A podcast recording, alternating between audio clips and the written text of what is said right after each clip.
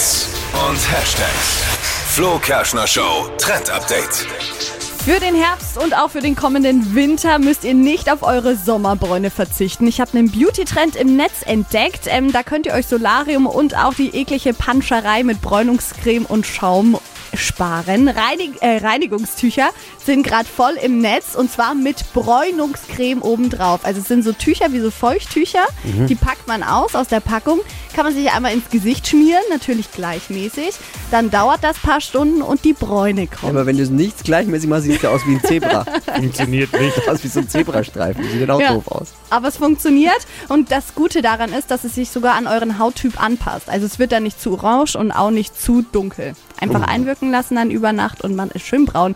Gibt's in der Drogerie und auch im Netz und kostet so um die 10 Euro. Funktioniert also auch noch nicht. günstig. Hat noch nie funktioniert. Bräunungscreme in jeglichem.